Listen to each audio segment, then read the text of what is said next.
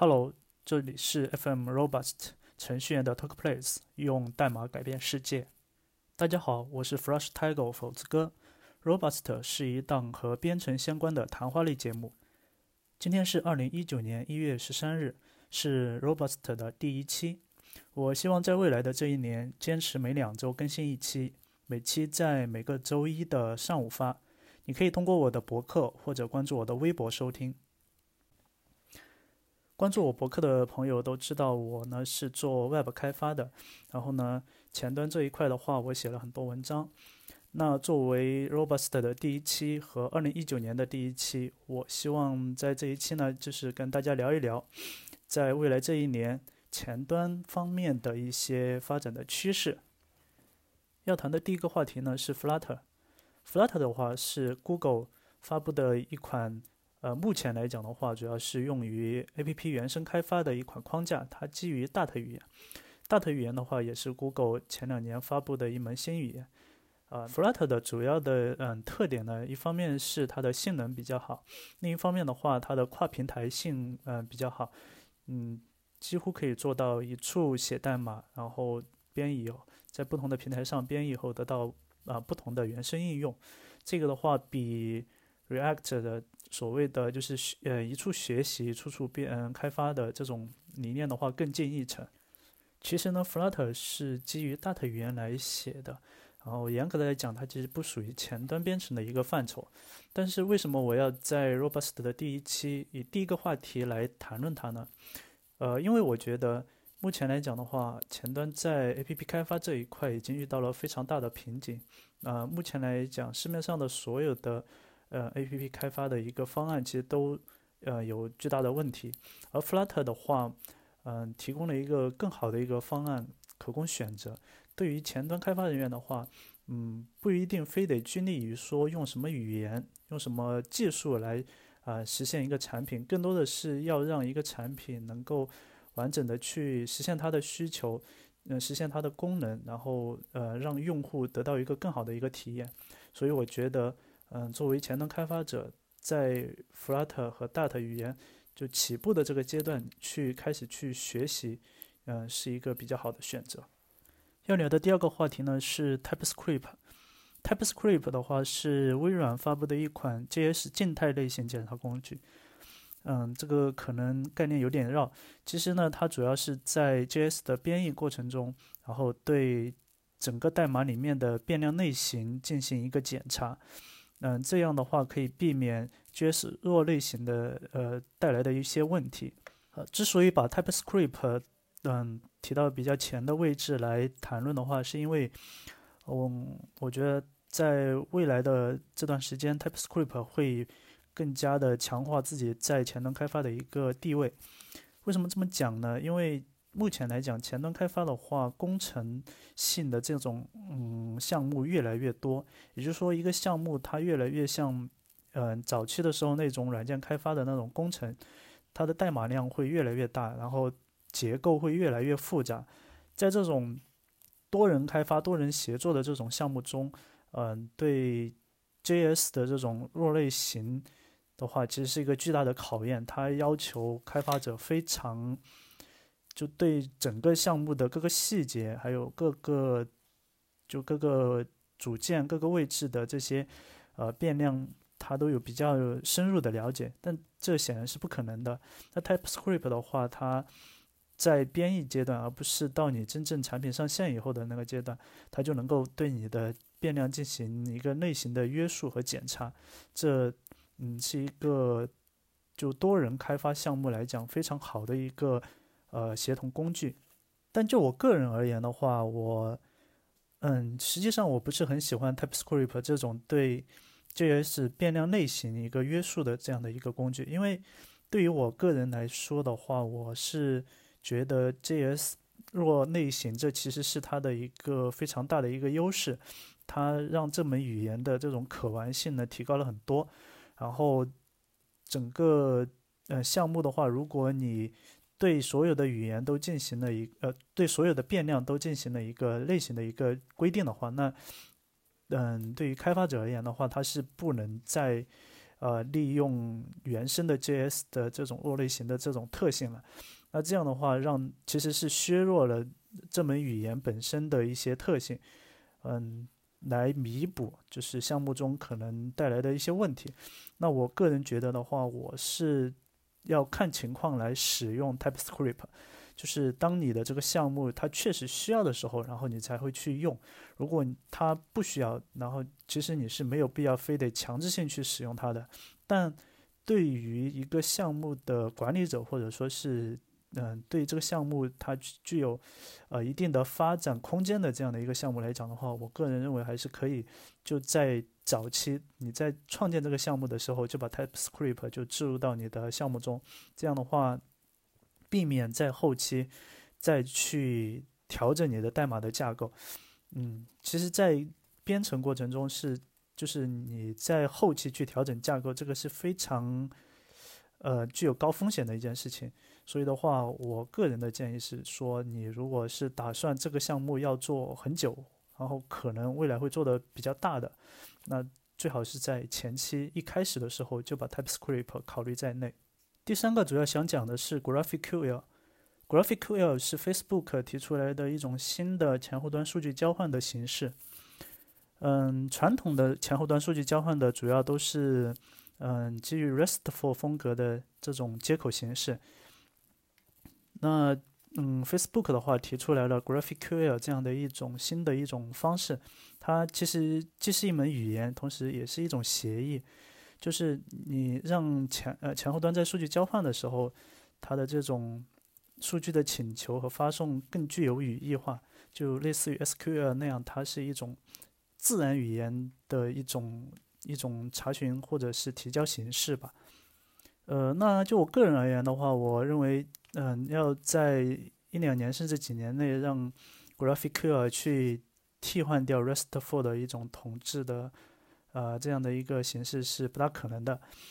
但是我个人觉得，就是对于一些新项目的话，或者说是比较小型的项目，可以尝试去使用 GraphQL 去体验它的这种在数据交换上面的一些优势，一些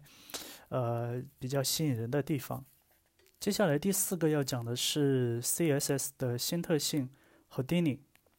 Houdini 的话是。呃，CSS 呃新出的一个接口，就是它的话主要是想呃利用一个浏览器的这种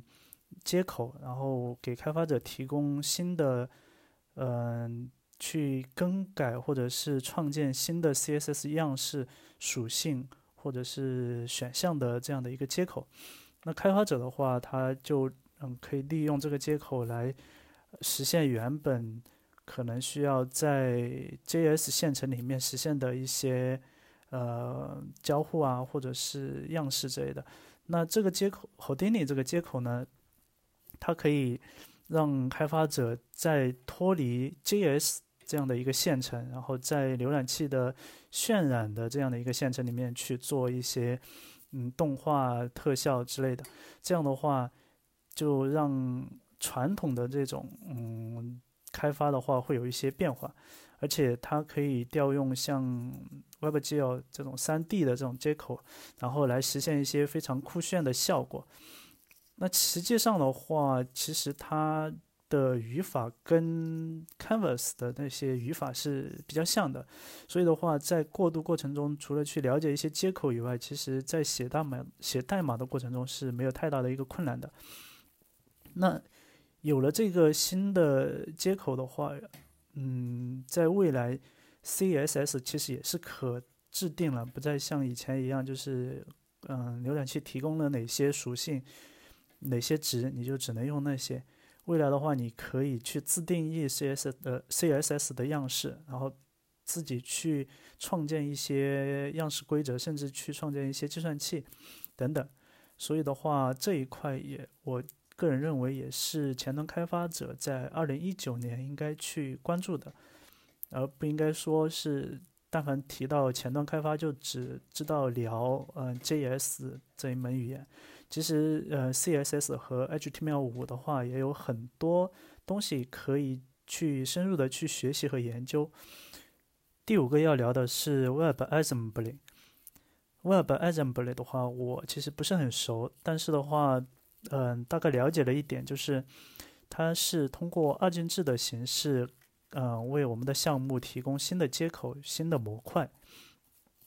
也就是说，在未来，浏览器是可以支持直接用二进制，呃，编译出来的文件作为项目的一个模块的。那这样的话，它的整个执行的性能和这和这个流畅度的话会比较高，而且二进制文件在浏览器里面运行的时候，你不能对它进行一个解码。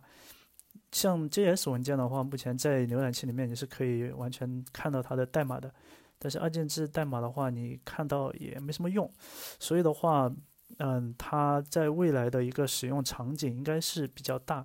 呃，不单单是说提提高 Web 应用的性能，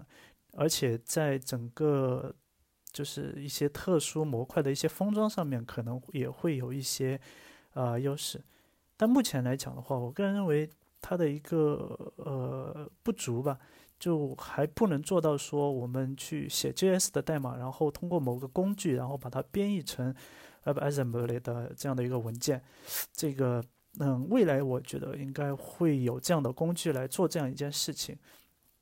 总之，嗯，WebAssembly 的话是应该呃前端开发者应该去关注的一个点。接下来第六点的话，我主要想聊一聊的是行业趋势。嗯，因为前端开发的话，它其实很大程度上是依赖于行业的趋势的。比如说前两年直播，然后直你你要了解的很多的技能，就是跟直播相关的一些技能。同样的道理，在未来一年的话，就在。整个行业方面会有一些什么样的一些热点，然后我们应该关注这些热点下面它需要的技术。嗯，那当然是我个人的一些看法，不一定是真的是那就是未来的行业了。我个人觉得就是在平时的那个关注过程中，可能会觉得有一些呃方面会成为未来的一些热点的领域的。那第一个的话，我个人觉得是 Vlog，就是。就叫做什么视频博客，呃，视频日志这种，就目前来讲的话，这个还是蛮火的，但是它还没有火到说成为一个风口。但是呢，嗯，个人觉得它正在成长为一个风口，因为它集合了像，呃，短视频、直播，呃，不，它不是直播，但是，嗯，它是视频，然后呢，它又有博客的形式。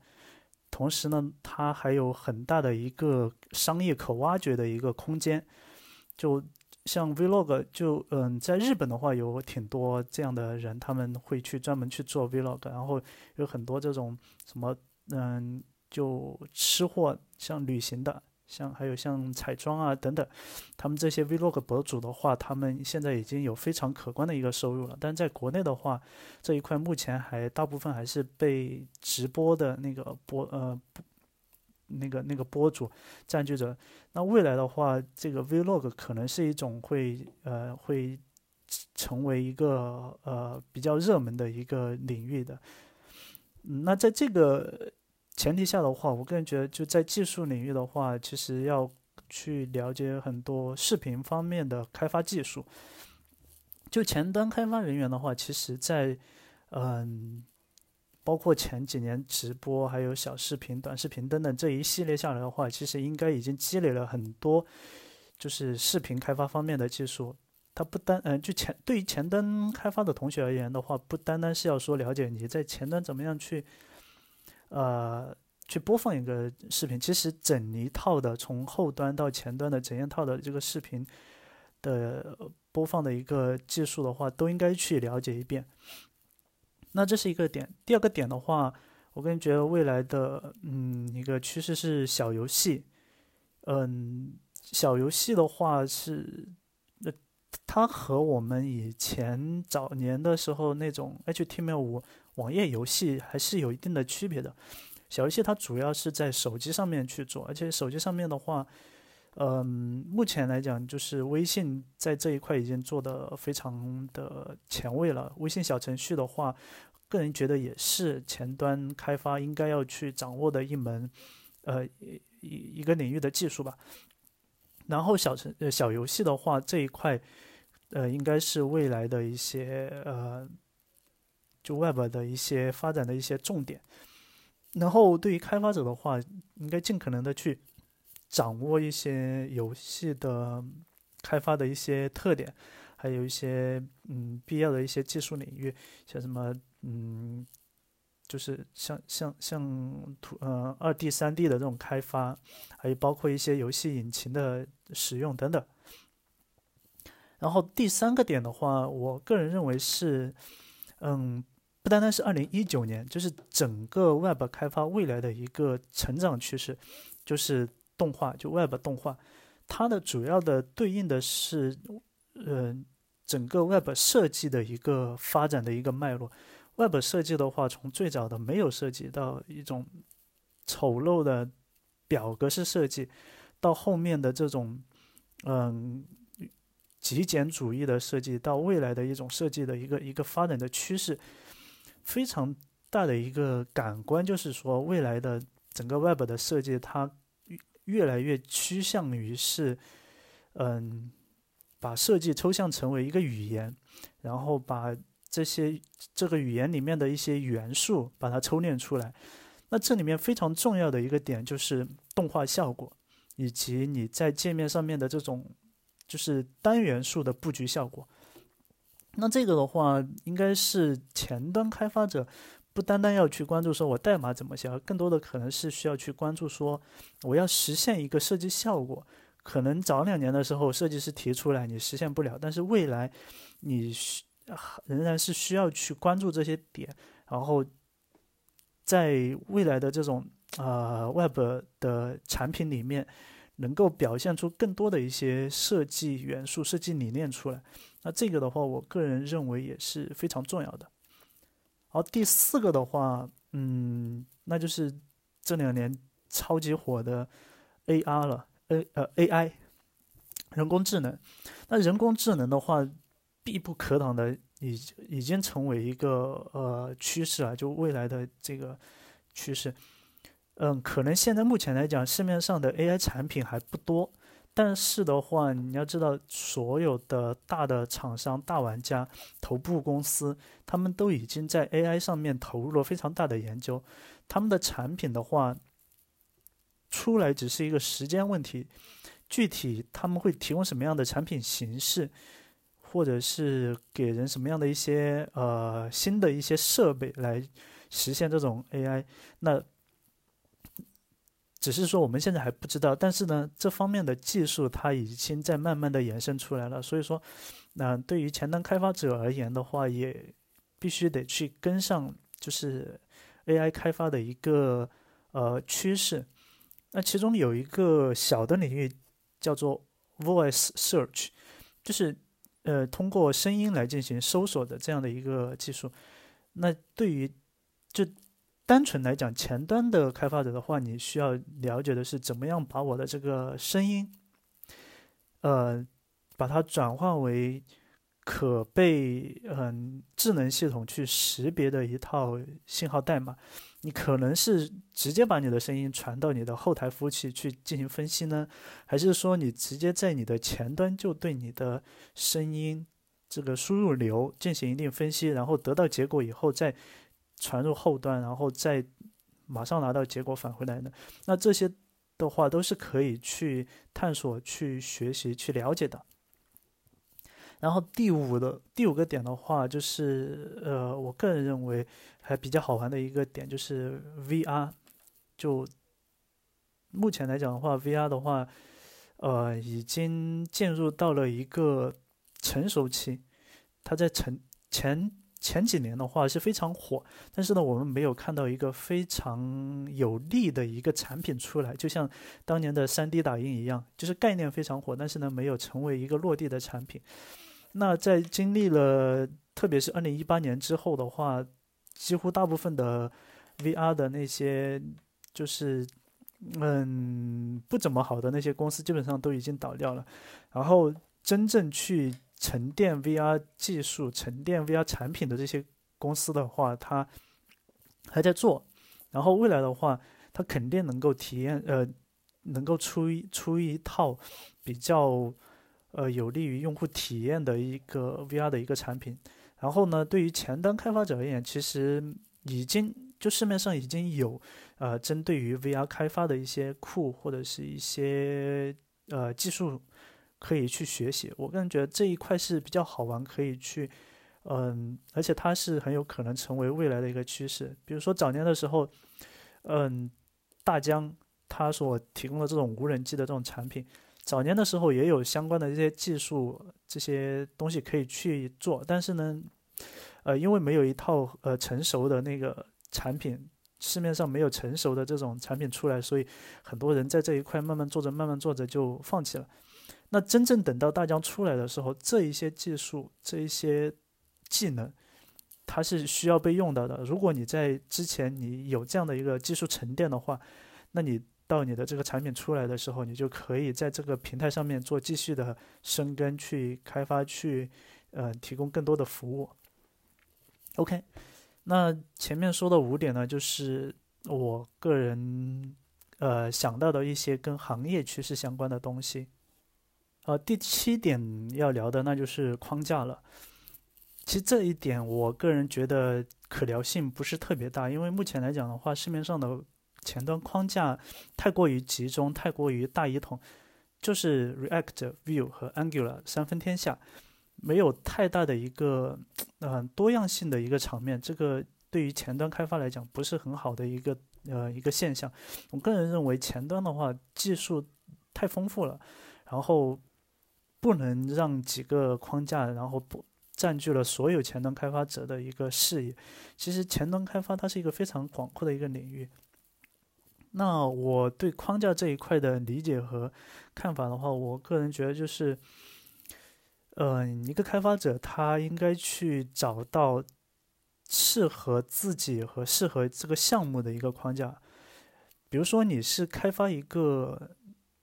少少人团队的，就比如说两个人、三个人这样团队的一个项目，而且它的开发周期比较短的，那这种情况下，你完全可以使用自己最熟悉、最喜欢的那一套框架去写，然后快速的把产品上线、去迭代、去修复 bug，然后去为用户提供服务，而不应该选择比较复杂的框架，然后你需要引入整个框架相关的生态链来做。那我的个人的一些看法的话，就是，嗯，目前来讲，想要在二零一九年在框架这一块出现一个新的大的框架，还是不太可能，因为，嗯，从 React 包括 Vue 它出来这个过程的话，是需要有一定的时间的，嗯，一般的话周期会在五年到八年这样子。那目前来讲的话，这两个框架已经非常火了。嗯，即便是有框架在五五年前、六年前去开始开始去耕耘，到现在出来，那它的用户基础还是会比较小，不大可能像 Vue 这样子的，经过很长时间的积累，然后用户基数比较大，然后正好又遇上 React 刚刚出来，这样子正好可以接，相当于是接了盘，那。就现在而言的话，我个人认为，呃，还是要在嗯三道框架的基础上面去深入的去学习和研究，因为这个是基本上是每个公司你入职必备的一个技能，而且三套框架，我个人觉得都应该去学习。其实对于前端开发者的话，学习框架的这个门槛不高，嗯，包括整个生态的那个门槛都不高，因为在整个前端开发的发展过程中，很多思想都已经慢慢统一了，不再像以前一样子，就是百百家争鸣，嗯，百家齐放的那种。那像 Vue 它的一些特点，还有像 React 它的特点，像 Angular 它的特点各有好处。那虽然我都会用，但是你在一个具体的项目里面，你一定要对这一套框架它的呃一些。呃，理念还有它的一些特点，去深入的去挖掘，而不应该等到你需要去用的时候，然后再勉强的去去使用你不成熟的一些呃技术技能。这是我对框架的一个看法。那未来的话，我个人觉得，就是如果你现在打算做一款框架，然后在五年以后能够流行起来，我个人觉得可以从嗯两个角度去考虑。一个角度是数据和界面的一个绑定的一个一个逻辑，因为目前来讲，嗯。Angular 也好，Vue 也好，还有 React 也好，他们在数据管理这一块的话是非常复杂。就目前来讲，像嗯，现在最火的当然是 Redux，但 Redux 的这种编程的方式其实是太过复杂，它不够简明，不能让开发者就是很直观的去写代码，而要写很多东西，然后来完成它的这个思想，它的这个编程思想。那未来的话，它这个，嗯，是我是觉得是说可以在这个方面去做，嗯，怎么样把，嗯，数据管理这一块和框架结合的时候，能够让数据管理更加方便、更加直观、更符合开发者的一个，嗯，开发的一个追求吧，就是简简单明了、直接又有效的一个追求。第二个方面的话。是怎么样去响应，就是界面上面用户的操作？我在我的博客里面多次提到说，表单是前端开发领域最难的嗯一个点之一，因为表单意味着用户一定会进行界面上面的操作，输入，然后提交，嗯，然后不同的那个输入之间它有一定的逻辑关系，那。就目前的所有的框架而言，在处理这个问题上面，它没有一套非常完整的或者说是完美吧的这样的一个东西来解决这一个东西，来解决用户的操作的这样的一个一个一个一个一个标准性的东西。像你看，我们像从数据到界面的映映射过程，有 Virtual DOM，有模板。像这样的一些思想，但是你从用户的操作到变为你的这个项目里面数据的管理，就是用户的操作映射到数据这个过程，其实目前来讲是没有一个可行方案的。那这一块，我个人认为是呃，如果要做一款框架，是应该去思呃认真思考怎么样解决这个问题。一旦解决了我前面提到的数据管理和呃，和用户行为映射的这两个问题以后，那你的这个框架的话，我个人觉得就，呃，相对比较清晰了。就以以 React 来讲吧，嗯，如果你有了一个内置于你框架内的数据管理的体系，然后再呢，再加上 React，嗯，从数据映射到界面的呃这样的一个一一套机制，然后呢，再再由你自己去完成一套从界面到，呃，数据的这样的一个过程的一个映射的一一套机制，那你的这个框架的话，我个人觉得是非常 OK 的。然后，如果还能够做到说是写代码写让开发者写代码写的很舒服，而不需要很多太多的理解的话，那就更爽了。OK，这是我对呃框架的一点看法。第八点呢，主要是聊一下目前前端领域的一些呃热点，它不一定是主流的开发的一个方式，但是呢是就是值得玩味的一些东西。那第一个呢就是啊，目前出现的一个流派叫做 JAM Stack，叫做 JAM 站，什么意思呢？就是 J 就是 JavaScript，A 就是 API。然后 M 呢是 Markdown，简单的说就是你有 JavaScript，然后有 API，然后再写写 Markdown，好了，你的东西就出来了。那这个是嗯一个好玩的点了。那第二个呢就是 Serverless，就是无服务器的一个嗯一个一个一种嗯项目的呃编程呃叫做什么编译方式吧，就是。我们知道，现在我们那个 React 的话，它有一个叫做 Next 点 JS 的这样的一个框架，能够做做到什么呢？就是后端直出 React 应用的这样的一个呃效果。那后端直出界面已经不能满足呃前端开发者的一些追求了，他们希望更多的是我不需要后端直出，我直接在编译阶段我就直出界面了。这样的话，我不再需要你那整很多那个后端的一些配置一些东西。那这呢就是 serverless 的这样的一个点。然后第三个点呢是，嗯，叫做 CSS in JS，就是把样式写到 JS 里面去。那这个呢其实已经提了挺久了。然后呢？呃，目前来讲，真正这样子去做的其实是 React Native 的这样的一个，嗯，一一个框架，它它是要这样子去做的。那其实其他的一些前端，就真正的 Web 应用的话，呃，还是比较少，很少这样子去做，因为不不提倡就是把 CSS 在 JavaScript 运行的过程里面去编译，然后去去去把它 patch 到你的那个 DOM 里面去。但这也是一个点，可能未来的话会变成什么样的一种形式还不是很清楚。不过这个已经很多人在提了。第四个呢，就是前端真真正的就是 Web 上面的 Stream 的一种呃一种形式，就是流的一种形式。嗯，比较火的一个个库呢叫做 RxJS，这个我在博客里面已经提到过多次了。它的话，把数据和事件等等，把它抽象为，呃，流，抽象成为管道，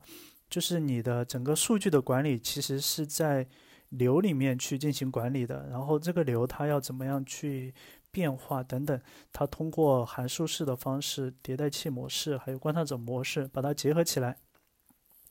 然后这样的话，你可以让你的数据在变化过程里面。脱离出很多特殊的业务逻辑，嗯，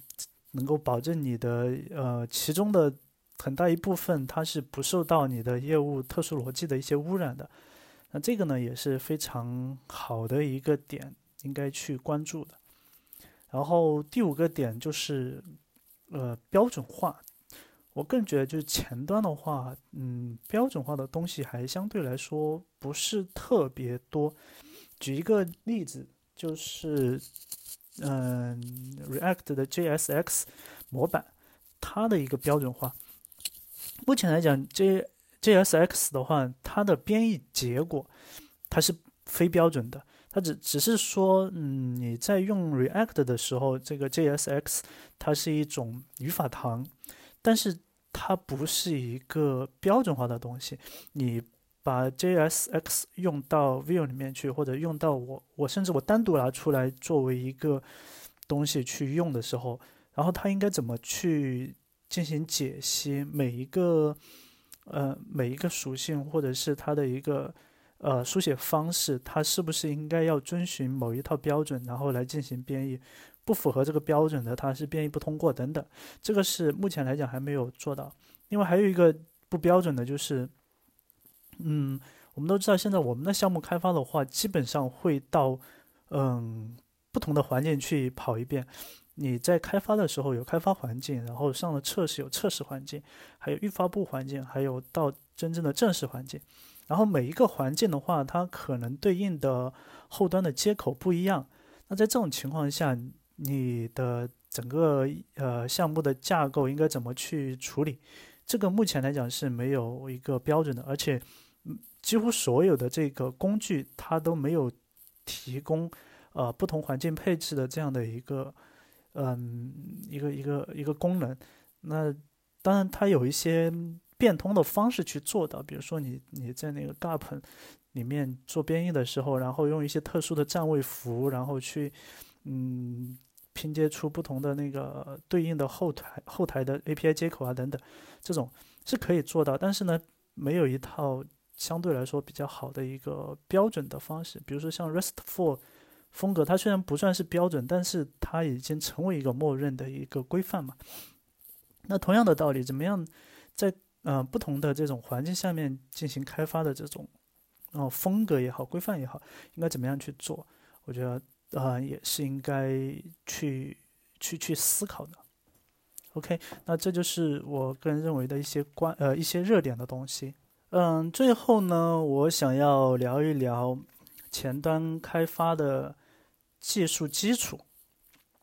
呃，就目前来讲，就很多公司面试的时候，一上来就你对这个框架熟不熟啊？你对这个库熟不熟啊？你对这个架构熟不熟啊？然后，嗯，把一些就是。呃，非常容易错的，或者说是非常容易混淆的一些点，当做是基础来进行考。其实我个人认为不是的。前端开发的，嗯，基础的话，无外乎四个方面：一个呢是 JS 语言，一个是 CSS 语言，一个是 HTML 语言，还有一个就是后端的 Node.js 对，呃，很多的它的那些 API，还有它的一些，嗯，像流啊这种。嗯，概念的一些理解等等，主要是这四个方面。然后，你作为一个前端开发者，如果仅仅是我知道我熟悉这个框架怎么用，我熟悉嗯这个架构它是怎么弄的，然后熟悉某个什么 virtual DOM 这种概念它是怎么运行的，仅仅是在非常高。呃，高层面的那些概念上面去进行学习的话，我觉得是不够的。所谓的基础，它是一定要往底层去走。就是你当你的嗯开发你在学习过程里面，你遇到一些瓶颈的时候，很难突破。它往往是因为你的底层的知识体系不够，你底层的一些呃知识点没有掌握导致的。就举就举一个例子，这也是我之前我犯过的一个例子，就是，嗯，当一个表单它在提交的时候，你点了那个 submit 的那个按钮，提交了以后，submit 就表单上面的 on submit 这个事件，它是怎么冒泡，怎么去传递的？这个点，它到底是怎样的一个一个一个逻辑？那？如果你不去认真的去了解 HTML 的东西，不去了解 Web 标准的东西，你可能在这个点上面你就会不知道。然后你在开发的时候，你可能就会，呃，完全是凭借经验去把它和其他的事件冒泡类比起来，然后去用。那这样的时候，你可能 bug 你就出来了，到时候你就，呃，遇到问题你就一脸懵逼，诶，为什么会错呢？检查来检查去都没有错误。那其实是因为你的底层的知识点没有掌握到，你完全不知道有这个知识点而导致的。同样的道理，CSS 的东西就是，嗯，大家很多都一一上来就你对 CSS 三有多大的了解等等，实际上有很多知识点 CSS 二的东西我们都还没有掌握。然后我们就开始大谈 CSS 三，嗯，之前买了那个张新旭大佬的那个呃关于 CSS 嗯那那本书，然后读了一下，发现哇，好多地方真的 CSS 二的东西我都之前我都不是很了解，然后真正去写的写写项目的时候，可能就只会用到极其粗浅、极其简单的那些属性，导致。其实真正 CSS 的功能是没有被发挥出来的，要写很多 JS 的代码去弥补自己在 CSS 基础上面不足这样的一个，嗯，一个一个现象。所以我个人认为，真的是，呃，当你在做应用开发做的时间比较久的时候，应该反过来去重新去看一看、读一读。关于语言基础、呃，Web 标准这些东西，他们所提供的一些知识点等等。以上呢就是 Robust 第一期的所有内容。我一共谈了有九个点，那归结起来其实主要是谈三个方面的内容。一个方面呢是性能，我们都知道，前端的话，其实一直都要关注性能提升这个方面。另外一个方面的话是架构相关的，就是一个项目它应该怎么去嗯优化，或者说是在未来它可能有一些什么样的新的一些变化特点。第三个方面的话就是设计，前端开发它永远都要面对设计。那在未来一些新的一种交互形式和设计模式下，呃，设计的，嗯，要求下面，它需要有哪些技术等等？改变世界，娱乐自己，编程不单单是写代码，还有很多的乐趣。感谢收听 FM Robust，我是斧子哥，我们下期再见。